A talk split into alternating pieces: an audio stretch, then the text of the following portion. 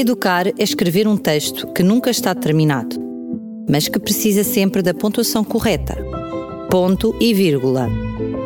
Um apontamento educativo com o professor Jorge Branquinho.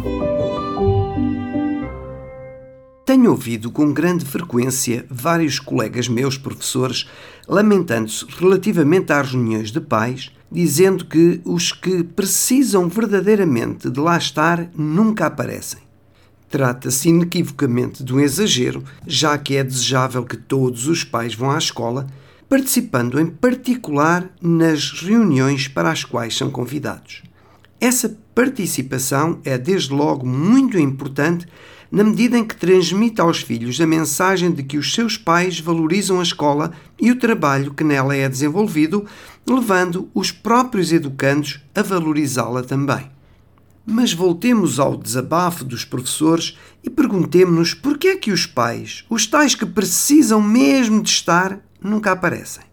Uma das respostas encontram no episódio que me foi relatado como tendo acontecido numa pequena escola do Alentejo já lá vão alguns anos. Chamada à escola, um pai terá encarado a professora com um ar insatisfeito e dito secamente as seguintes palavras: Diga lá, senhora professora, o que é que o meu filho fez que de umas boas palmadas ele já não se livrou.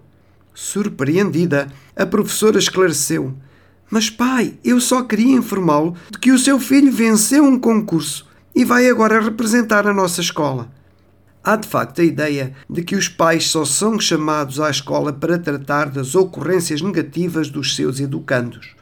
Ora, quem é que, de bom grado, dispõe do seu tempo apenas para ouvir críticas acerca dos seus filhos?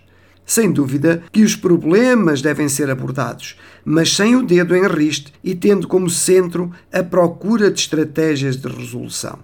Creio ser da competência conjunta da escola e dos pais fazer implodir a ideia das reuniões escolares enquanto audiências de tribunal ou simples atos de distribuição de avaliações, tornando-as atrativas, significativas e construtivas. Afinal, nas reuniões há vida para lá dos problemas.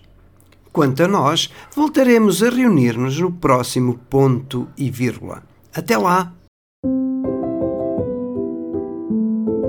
Educar é escrever um texto que nunca está terminado, mas que precisa sempre da pontuação correta.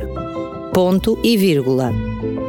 Um apontamento educativo com o professor Jorge Branquinho.